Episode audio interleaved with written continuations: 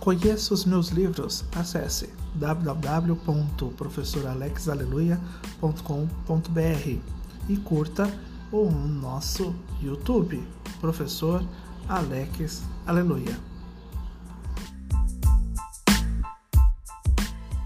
Zile zile, zile zile eu alerg, al mile mile, mile mile. Zile zile, zile zile eu alerg, al mile mile, mile mile. Olá, eu sou o professor Alex e estarei com vocês hoje no o assunto literário que traz para vocês o romanceiro da Inconfidência. O que Cecília Meirelles tem a ver com a Inconfidência Mineira? Sabemos que Cecília Meirelles, do século XX, Confidência Mineira do século XVIII. Então, o que, que uma coisa tem a ver com a outra? Não saia daí. I like it, I love it, I want some more. É isso mesmo. É, quando a gente fala do romanceiro da Inconfidência de Cecília Meirelles, sempre vem aquela coisa, né? O que, que Cecília Meirelles tem a ver com o que aconteceu lá em Vila Rica, hoje chamada Ouro Preto, em Minas Gerais, com os Inconfidentes mineiros? Primeiro, é, Cecília Meirelles né, fez uma visita a Ouro Preto e aí, inspirada pela toda a história da cidade, da vila, ela compôs esse poema que nós chamamos de temática social, que invoca a luta pela liberdade no Brasil do século XVIII e incorpora elementos dramáticos, épicos e líricos.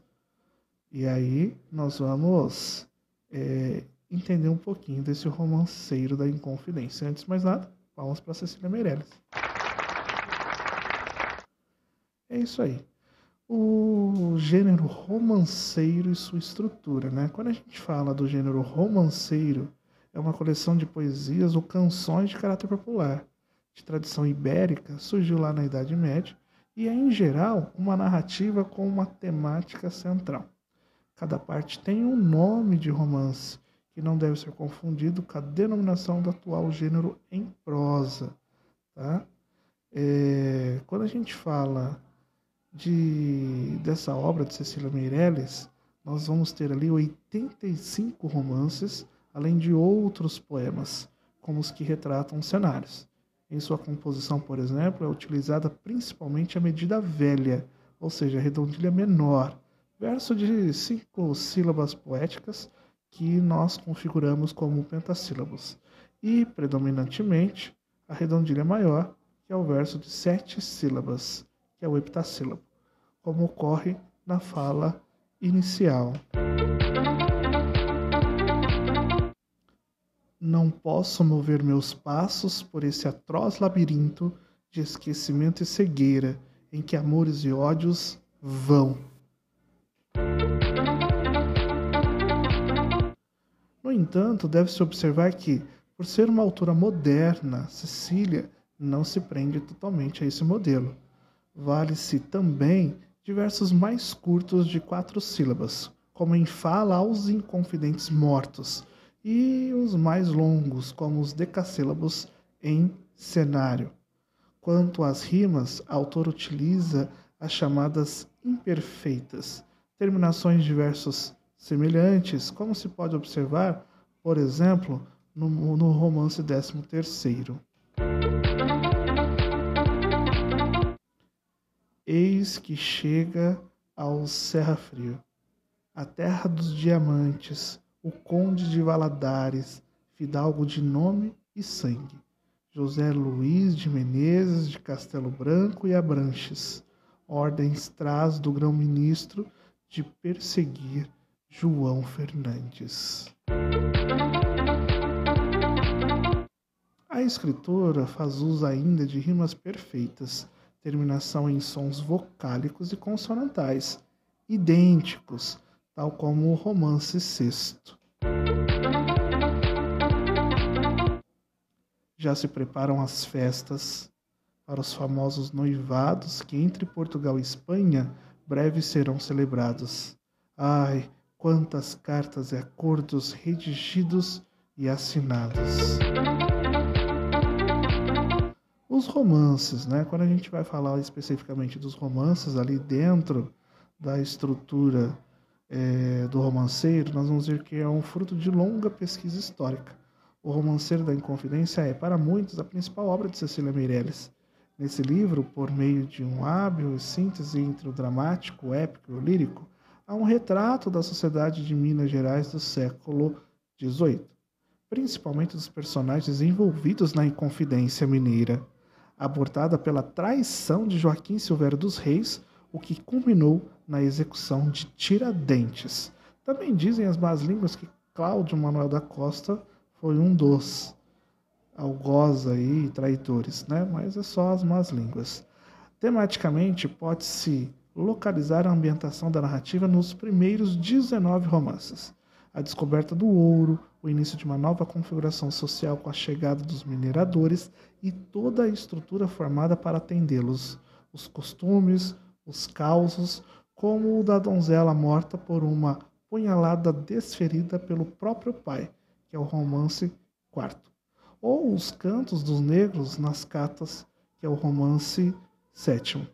O folclore, a história do contratador João Fernandes e de sua amante Chica da Silva e o alerta sobre a traição do conde de Valadares, que aí nós temos do 13 terceiro até o 19 A ênfase recai na cobiça do ouro, que torna as pessoas inescrupulosas.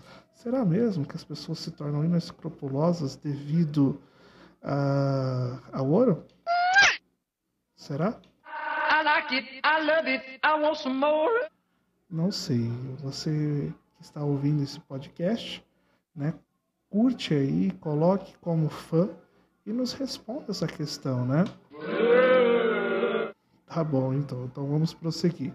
A Vila Rica é o país das Arcádias, numa alusão direta ao neoclassicismo brasileiro, com seus principais poetas e suas pastoras, o Glauceste Saturno, Anísio, Dirceu de Marília, né, no belo romance 21.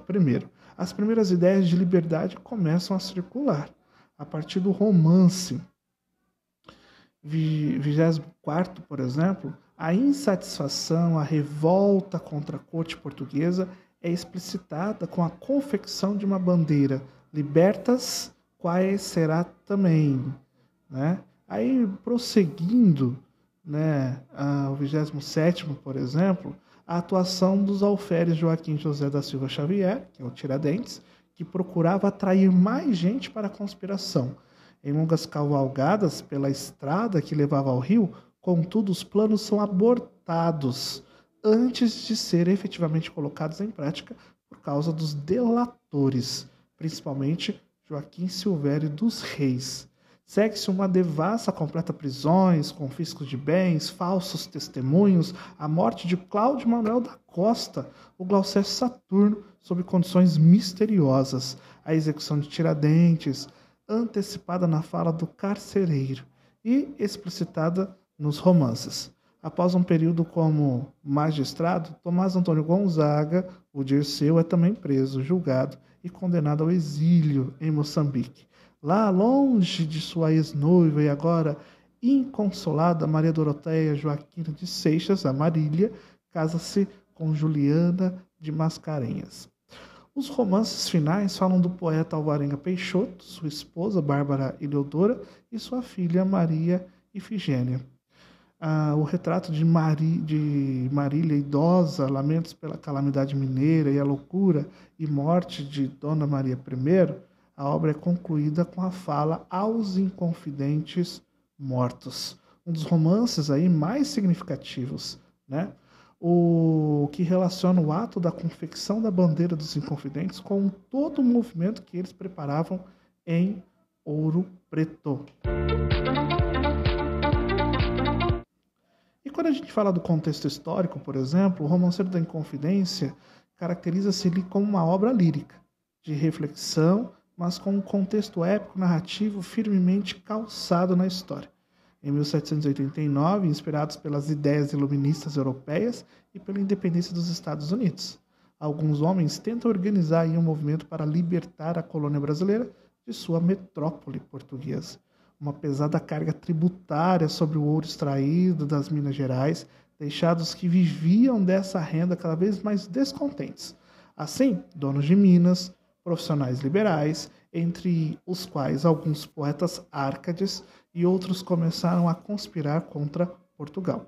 Contudo, o movimento é delatado e os envolvidos são presos. Alguns são condenados ao exílio e o único a ser executado na força é Tiradentes, em 21 de abril de 1792.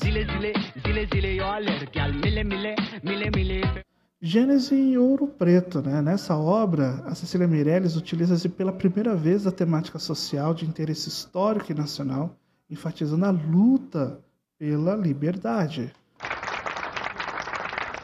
Sem aprofundadas reflexões filosóficas, mas com muita sensibilidade, a autora dá uma visão mais humana dos protagonistas, daquele que foi o primeiro grande movimento de emancipação do Brasil, a Inconfidência Mineira.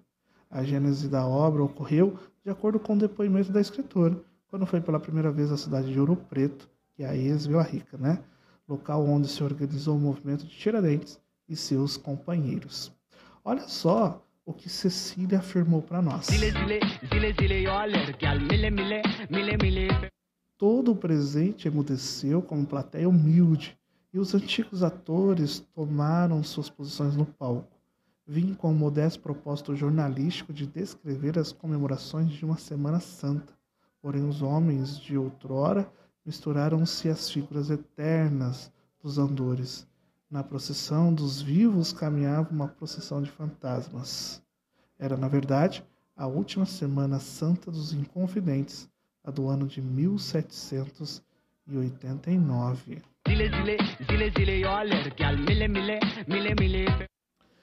E aí existem aí dois pontos formais né, importantes em Romanceiro da Inconfidência que devem ser observados pelo estudante que vai prestar o vestibular, principalmente da FUVEST. Em primeiro lugar, é que a obra é um romanceiro, tipo de poema de origem medieval, de caráter narrativo, e se propõe a narrar fatos heróicos ligados a um determinado povo. Em segundo lugar, a estrutura do texto é composta pelos romances, as 85 narrativas em versos relacionadas aos fatos ligados à Inconfidência Mineira, pelos espaços, as descrições dos cenários onde desenrolaram os fatos, e pelas falas, que são os comentários feitos pela narradora né, a respeito dos fatos narrados. Né? Então a gente precisa ter essas duas vertentes. E pensando aí no vestibular, as questões de caráter formal tendem a ser exigidos pela banca examinadora. Oh, examinadora, meu Deus do céu. É gafe, né? Então, uma vez que trata-se de uma obra poética, conforme explica aí os professores do cursinho. Na maior parte do tempo, Cecília Meirelles trabalha com versos heptassílabos, que são sete sílabas poéticas, também chamados de versos de redondilha maior. Este tempo de verso é típico da poesia popular.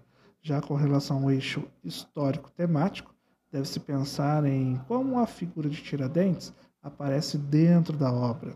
Né?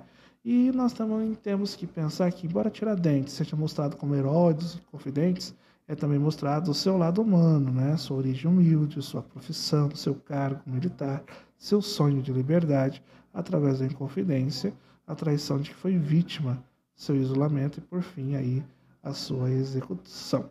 E, por fim, lógico, tem um destaque ao Tomás Antônio Gonzaga, líder dos Inconfidentes, poeta, autor de Marília de Dirceu, é, é muito bacana ler esse poema, por exemplo. A, a, parte que mais me chama a atenção é que lá para o final de Marília de Dirceu ele fala, né, basicamente, que o único, é, o único crime que ele cometeu foi amar Marília, né? Olha que coisa linda, né? Então ele foi exilado aí para Moçambique e casou-se com a Juliana Mascarenhas, né? Enquanto isso, a Marília, que é a Maria Doroteia aqui, ficou esperando pela volta do amado ao Brasil, o que nunca aconteceu. É isso aí.